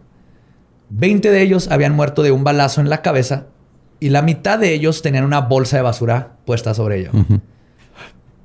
Todavía no podía. Muy ecológicos. Ell- Ellos ya, o sea, salía la bala. No, no, no, no. Todos por dentro, sí. Todos les dieron el balazo y luego les pusieron la bolsa. Todavía no podían superar el shock o dar razón a lo que estaban viendo cuando Piller recibió una llamada. Unas cabañas en Grange el Sur Salván, a unos 60 kilómetros de donde estaban ellos, se habían quemado. Cuando las llamas fueron controladas, encontraron 25 cuerpos, todos irreconocibles por las quemaduras, entre ellos varios niños. Piller descubrió que las cabañas pertenecían a Camille Pillet, el director de ventas de la compañía de relojes Piaget. Son unos relojes mamones. Ah, él per- pertenecía a Piaget, a un Joseph Dimambro y a un Luc Jure. Es la primera vez que él había escuchado los nombres de Dimambro y Jure. Cuando las autoridades en Canadá se enteraron de los hechos, en Suiza asumieron que podían tener una conexión con un fuego que arrasó un complejo de departamentos de lujo el 4 de octubre, que pertenecía a Pilet, Dimambro y Jure. En este caso, la policía canadiense había encontrado los cuerpos de Jerry Genud y su esposa Colette. El 6 de octubre, la policía encontró los cuerpos de los Dutois y su bebé de tres meses escondidos en un closet. Fueron casi los últimos que encontraron, a pesar de que fueron los primeros que mataron. La policía suiza y de Canadá por primera vez se enteraron de que tenían un grupo esotérico mágico musical suicida en sus países. El gobierno canadiense comenzó a investigar al culto creyendo que podía tener conexiones con el grupo terrorista Q-37, que fue como un- unos terroristas que dijeron que iban a matar al primer ministro de Canadá, pero como canadienses nunca hicieron nada, la verdad. También Eh, Se disculparon porque Sí. no lo mataron. Así, no, perdón, no Perdón. pudimos, no se armó. te vamos a mandar miel de maple, disculpa. Este, también los dijeron que ta- intentaron detonar explosivos en una hidroeléctrica. Porque uno de los que trabajan en la hidroeléctrica era de. También dos policías eran del culto. Este, ayudaron a matar a gente y luego se suicidaron. ¿no? O sea, había gente infiltrada bien cabrón. ¿no? Pero de todas maneras, nada de esto se les pudo comprobar. O sea, como que muchos dijeron, es que tiene, tiene que haber una razón, güey. Tiene que haber una razón lógica. más grande que nomás un culto, pero al parecer era nomás un, Un pinche culto. culto, güey. Después del suicidio masivo, cuatro cartas de suicidio llamada los, llamadas los testamentos fueron recibidas por varios periódicos. Aparte de explicar su plan de morir en masa para, y cito, transitar hacia Sirius. Sirius. La perdón. estrella. Sí, la estrella. Se describió que 15 de las víctimas habían cometido suicidio. Ellos era- se hacían llamar los despiertos, The Awaken. Entre ellos estaba Dimambro y Jure. De hecho, al principio, pues uno estaba medio quemado y no lo pudieron este, confirmar. Y dijeron, no, no está muerto. Y lo en chinga dijeron, sí. Y es irónico porque en, en el documental sale uno de los miembros y dice que cagado porque el Dimambro siempre decía que el fuego era su elemento y que cuando se fuera aquí se iba a, a ir con el fuego y su cuerpo lo encontraron se Calcinado. suicidó. No, ni siquiera se quemó bien su cuerpo. Entonces ni siquiera tuvo su, como su, este, Mi bien cocido terminó el. Ajá. Entonces, este, eran 15 de las víctimas habían sido los, los despiertos. 30 miembros, los que llamados los inmortales, fueron envenenados, drogados y luego ejecutados de un balazo en la cabeza. Y las otras siete víctimas fueron ejecutadas por traidores. En total, 53 cuerpos fueron encontrados en, en Suiza, En Suiza y, y, ajá. Can- y en Canadá Y fueron... Canadá. En total ya En total. Canadá, Suiza. Ajá. Se cree que Dimambro intentó que fueran 54, al igual que los 54 templarios que fueron quemados vivos back in the day, que comenzaron todo esto un 13 de octubre. Pero uno de los miembros logró escapar. Se peló, no quiso ir ese día. Cuando regresó a la casa, estaba cerrada y luego se enteró que todo el mundo se había suicidado. Entonces, por eso no llegó a 54. No mames, Pero el llegué es que tarde, fueran güey. 50 el vato. No, si hubo una señora que fue a la estación de policía cuando se enteró y les dijo, güey, se me pasó el tránsito. O sea, ella sí no, no se enteró y estaba bien preocupada porque ella no se iba a ir a Sirius. No, señora, cálmese acá, ¿no? Tranquila. Entre las víctimas Pobrecita. está Dudu y, y Helios. Terminaron muertos. Entonces, eh, las muertes no pararon ahí. El 15 y 16 de diciembre de 1995, digo siempre equinoccios y solsticios cerca de 16 cuerpos fueron encontrados acomodados en forma de estrella en las montañas Vercors en Francia. Dos de los miembros habían ejecutado a los demás para después suicidarse por inmolación. Casi dos años después, el 27 de marzo de 1997, cinco miembros de la OTS se suicidaron en el pueblo de Saint Casimir, en Quebec. La policía encontró los cuerpos quemados de cinco adultos. Tres adolescentes fueron encontrados drogados en un cobertizo en el patio. Nomás estaban ahí No, esto está bien culero, güey. Tony Hawk, güey. jugando Tony Hawk. Twitchando, Tony Gabriel. ¡Jefa! ¡Ah, vamos a quemarse! Tráete unos abritones. acá. Ah, valentones, cabrón, creí, valentones. que, creí que, estaba tostado era yo, jefa. ¿Qué pasó? Bien culero. Eran, una- este, eran tres adolescentes de 13, 14 y 16, hermanos. Este, se dieron plan, se dieron cuenta del plan de los padres. O sea, estaban en la casa y de repente vieron que, que estaban los tanques de propano y bolsas de gasolina. Y estuvieron horas diciéndole a sus papás que no lo hicieran, que no lo hicieran, pero ya los habían drogado. A los papás.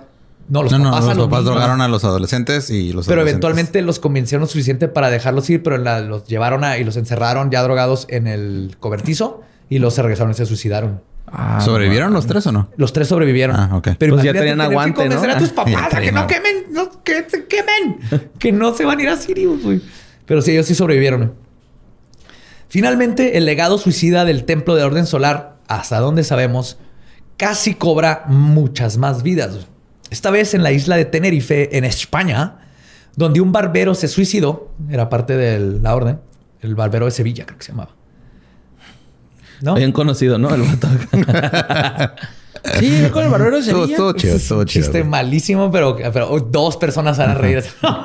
Mi papá. Sí, tu papá, Sí, escuchar este programa, pero no escucha entonces. Se suicidó, pero eso alertó a las autoridades españolas y alemanas que ya andaban detrás del, del culto. Y es que a Tenerife en el 83, por ahí, fue Dimambro a dar clases y pláticas y ahí formaron como un mini templito que había salido del radar. Pero los, ya después del desmadre lo estaban viendo y las eh, autoridades lograron detener a varios cultistas, güey. Eran un chingón que se querían aventar a un volcán en el Parque Nacional Teide. Teide para suicidarse. Digo, está súper metal y épico. Sí, está. ajá. En lugar de quemarte, aventarte. Si no, volcán. tienes que aventar al niño, pendejo. No tienes que aventar tú.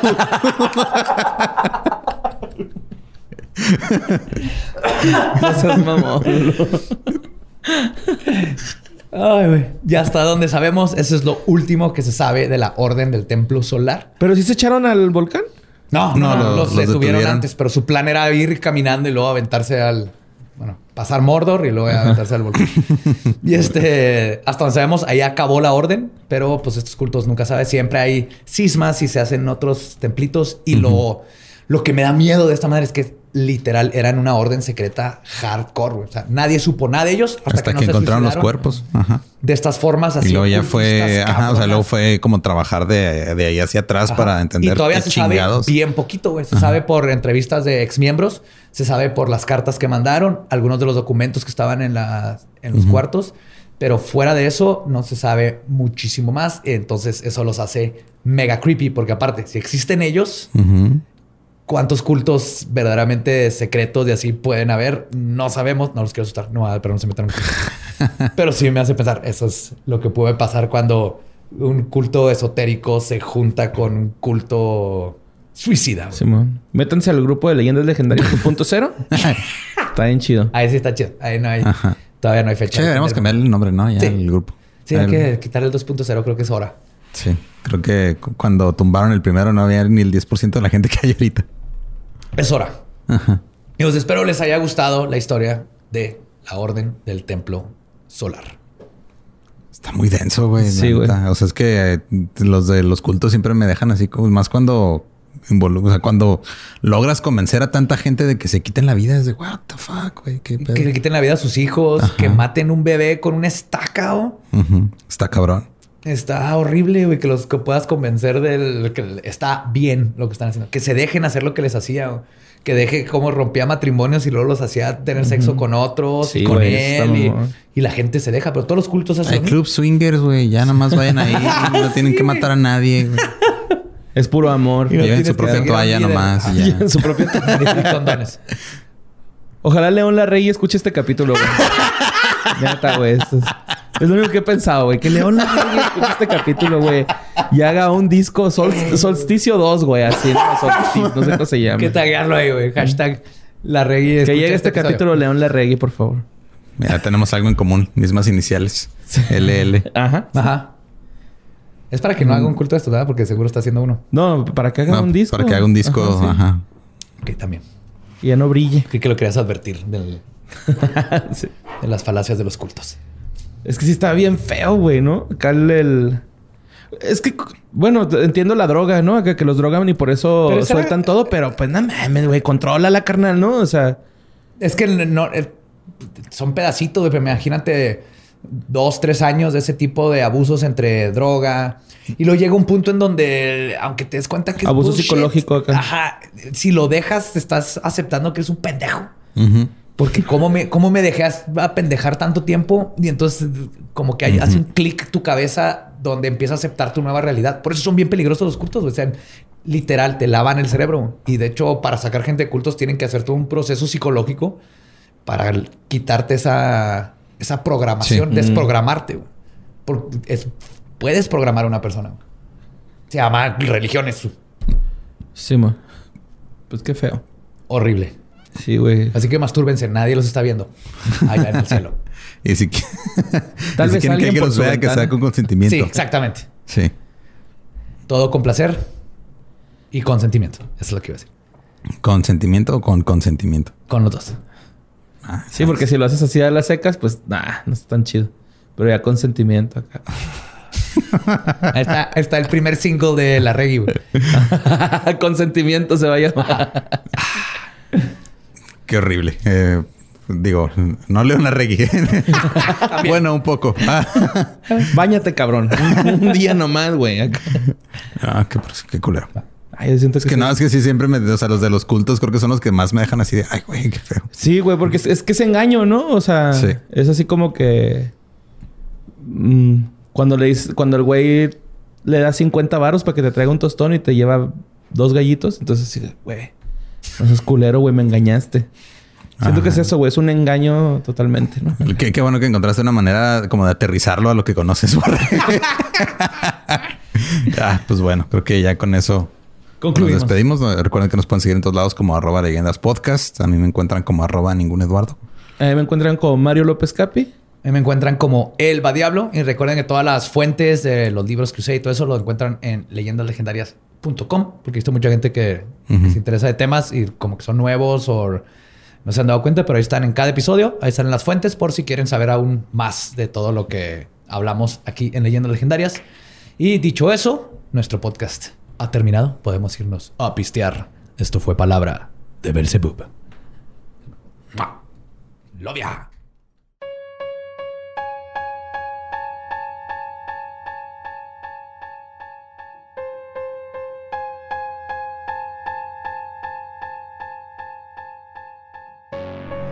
Y esa fue la orden del templo solar.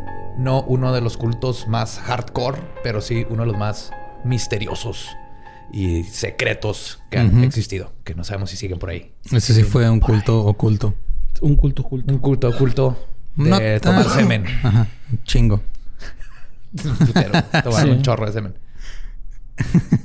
O sea, ¿cuán- ¿qué, qué define tomar demasiado semen? O sea, ¿cuál, cuál es el como la medida donde digas, no, ya es demasiado semen? O sea, hay, eso, eso está este, insinuando que hay una versión, bueno, una porción aceptable de semen que puedes beber. Estoy totalmente de acuerdo. Creo que creo que es este un es un lugar donde no debemos de meternos porque Mm. no somos expertos. Exacto, no somos eso. expertos. ¿Ha de ser un que- shotcito? un shotcito. Ajá, un shot, así un caballito. Un cum shotcito. Un cum Un shotcito. comchocito, ese es el Sí, güey, eso ya es demasiado, ¿no? Ahí sabes que ese es así el ok. No hay nada extraño con un comchocito. Ajá, sí. Ya dos o tres, ¿qué está pasando? Ya. No tiene que ser, no, no que sea malo, pero ¿qué está pasando? Ya aquí? te medio asquea, ¿no? Como que ya. Maybe. Tal vez. Mira, no somos expertos. Eh, nada más también les queremos decir a la gente de que está en YouTube y Patreon arriba del nivel, del nivel apóstol de Pokéanchis en adelante. que es el Ajá. segundo nivel en adelante.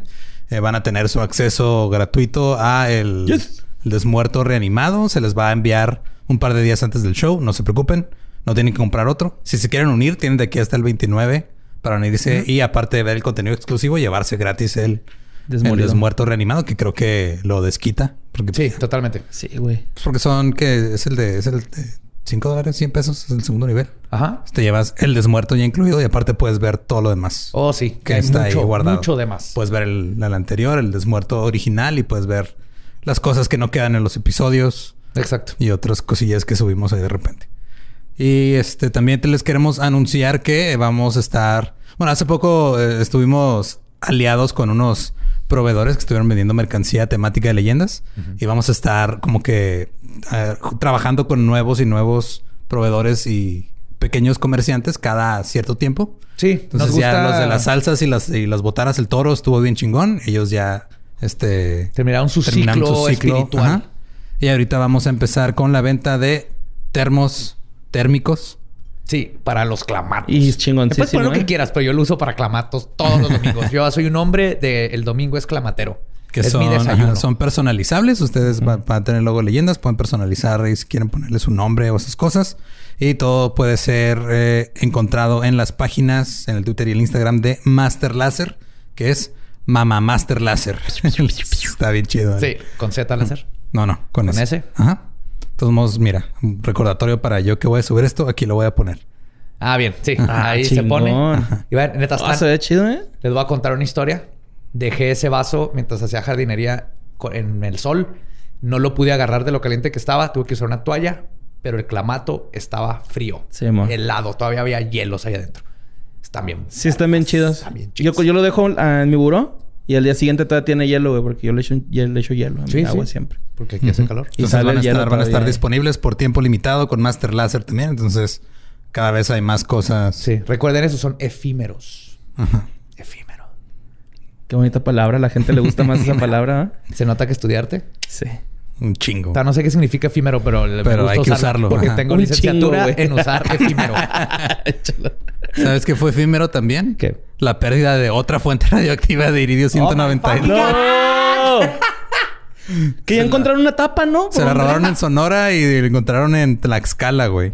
Ah, cabrón. ah, cabrón. Ah, no, creo que esa fue otra, ¿no? O sea, ya- Puta madre. No, esta fue en el Estado de México. La de Sonora fue la que dijimos la vez pasada. Ajá, este es en el el Estado de Estado de México se perdió una el 3 de octubre y luego la encontraron en Tlaxcala. ¿Su completa? No, o sea, encontraron Tlaxcala y luego ya encontraron. Usaron la fuente radioactiva para, Para encontrar Tlaxcala. Para hacer visible Tlaxcala. Ajá, pues, de hecho, ya cuando la encontraron dijeron, ah, no, güey, es que pues, tenemos que hacer, o- operar las escaleras eléctricas con alguna fuente de energía, güey. Es lo único que ve disponible. ¿Y a poco son- lo encontraron completo? Sí, ¿No le antes tenían, tenían un chingo de ratoncitos, va, caminando así en bandas, güey. Y ya les llevaron su iridio. Sí, estaba entre la carretera de... En la carretera de entre San Felipe y San Marcos en Tlaxcala. Y... Pidiendo lo ride. encontraron. Ajá. San Felipe. nomás así... Muy bonito San. Felipe, güey. ¿eh? No conozco. Ni yo, pero... Suena a esos pueblos bien bonitos, ¿no? Así de... No lo dudo. Que hay una señora así torteando y la chingada. Que huele a tamal cuando llegas. Y esa fue otra fuente. Creo que cada semana, o sea, cada mes mínimo nos mandan una o dos que se roban. Aparentemente es, un es una epidemia. Yo había leído que en la Ciudad de México, así como en seis meses, hubieron, no sé, 20 casos. Era un chorro. O sea, es como... Pero creo que por alguna razón ahora los están reportando. Antes nomás no los reportaban. Ajá. Ya no, más bien antes, o sea, los reportaban, pero nadie tenía de referencia el cobalto 60. Sí, y nadie entre nuestros fans. noticia. Entonces era de, ah, pues, pues, está pasando esto que no entiendo. Ahora ya más o menos entienden qué podría pasar. Nomás los expertos están así, ¿por qué no se preocupa la gente? Sí, los No lo expertos y los fans pasando?" de leyendas. Ajá. Y este, otra nota que me estuvieron mandando mucho, esta me la estuvieron mandando por Instagram. Era de Carlo Acutis. ¿Te llegó esa, güey? ¿Carlo Acutis? Un güey, este, italiano que se murió en el 2006 a sus 15 años. Oh, el, Iba a el ser- impudrible o algo así. Ajá, iba a ser beatificado porque su acutis sigue intacto. Sí, que trae, trae jeans y, y papos. Simón. Ok, es un chavo, un chavillo de 15 años Ajá. que eh, era de los que forza su religión ante otras culturas. Ok. Evangelizador. Ajá. Y se murió. Y luego su cuerpo no se ha podrido. Entonces, eso es suficiente para hacerlo. Bueno, eso más un milagro Ujú. Y lo van a hacer este Beato. Beato. Ya de beato pasas a santo. Beato es como pasas a abajo de primera división y luego ya tienes chance de subir a santo. Ajá. Órale, ¿eh? El asunto es de que, según el obispo de la ciudad italiana de Asís, Domenico Sorrentino, eh, el cuerpo se encuentra en el estado normal de transformación típico de la condición post-mortem, ya que estaba embalsamado. Y su cara es de silicón, güey, es una máscara. Le puse una máscara Ajá. para... No mames. El rostro del joven fue reconstruido con la ayuda de una máscara de silicona hiperrealista, por eso se ve como si no Mentirosinis. pudriendo. Canallinis. Entonces, este, ya pues todo- muchos, muchas tías están compartiendo esta nota en WhatsApp y todo eso de. Sí. No, "Ay, tía. miren", ajá. Y, pues, no. Ya es una máscara, la máscara de látex para el muertito. ¿Estás bien, Es una marca de, de ropa. Parece que viste algo. Sí, Más- vi- más- me- me- máscara me de látex para el muertito es una, mas- una ro- marca de ropa. Sí, Es una mas- marca de ropa, güey. Sí. ¿No? Que, que ese fenómeno de, de que la putrefacción este, se detiene Ujú. es, es normal.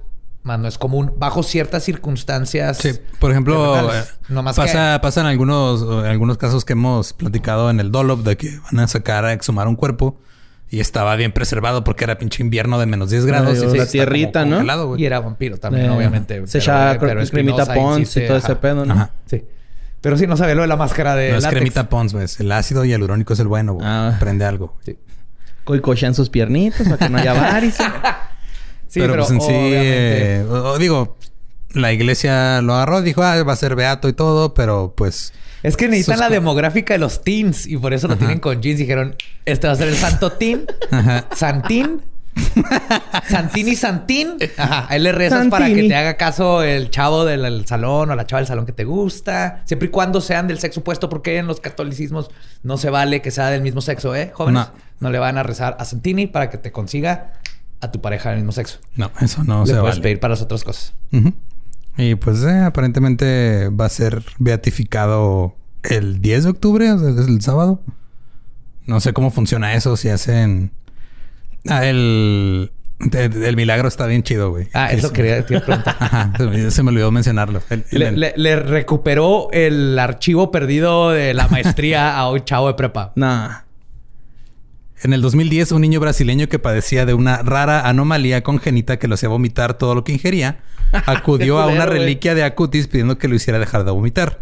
El niño efectivamente dejó de vomitar. ¿What? Se curó de su condición. De, de vomitar. Ajá, de vomitar. Vomitaba por todo y luego vio al cadáver y ya no vomitó. Ya me la estoy creyendo, no mames, güey. Y hasta cuando te sientas bien culero de cruda, rézale a Santonino. A Santín. Santini. Ah, Acutis, ajá. San Carlo Acutis. Va que, va que dejes de vomitar. Suena, Eh, suena al burro italiano, güey, ¿no? En vez de canonizar al Dogface o algo así acá, chido, algo así bonito. Se tiene el que morir. Dogface. Máximo respeto. al Máximo respeto a Dogface, ¿no? Sí lo había Dogface porque... Y su juguito Ocean ve. con vodka, güey. A mí no me hace pendejo. Sí, claro que A nadie hizo pendejo, ¿tú crees que A nadie estaba tratando de hacer pendejo. Nunca negó nada. Güey. vodquita, güey. Un pascualín ahí, leve. Ah, Y güey. Fleetwood. Mac. y pues bueno, este creo que ya eh, es todo por eh, todo lo que tenemos que decir. Sí. Son, fueron muchos anuncios esta semana, ¿no? Fue Desmuerto, nueva merch eh, y nuevas cosas. Nuevas radiaciones y ahora... Nuevo Pero creo que valió la pena para que lo puedan decir a las tías. Es una máscara de látex, tía. Silicona. Ah, ah, de silicona. Creo que es diferente. Sí. No sé Sí, en sí, qué sí, cambia. sí. Tú eres el que sí escultura, yo no, güey. Sí, es diferente el... el- Físicamente es- es- la silicona se usa más para máscaras y así. Pero el punto es que por dentro está pudridito como cualquier Sí, cadáver. güey, bien jodidote, ¿no? Sí. De la face. Ujú. Y sí, tú ves las fotos y sí se ve este raro. O sea, no se ve como que Como la esté naturalmente preservado. Eh, no tanto. Miranda Cosgrove acá. Y pues ya, eh, muchas gracias por escuchar y nos escuchamos y nos vemos la próxima semana. Sí, feliz octubre. Empieza todo lo creepy y macaroso a ver películas de terror. Hay que ver disfraces. Hay que disfrutar este mes maravilloso y goth. Gothtober. Los amo. Good night. Bye.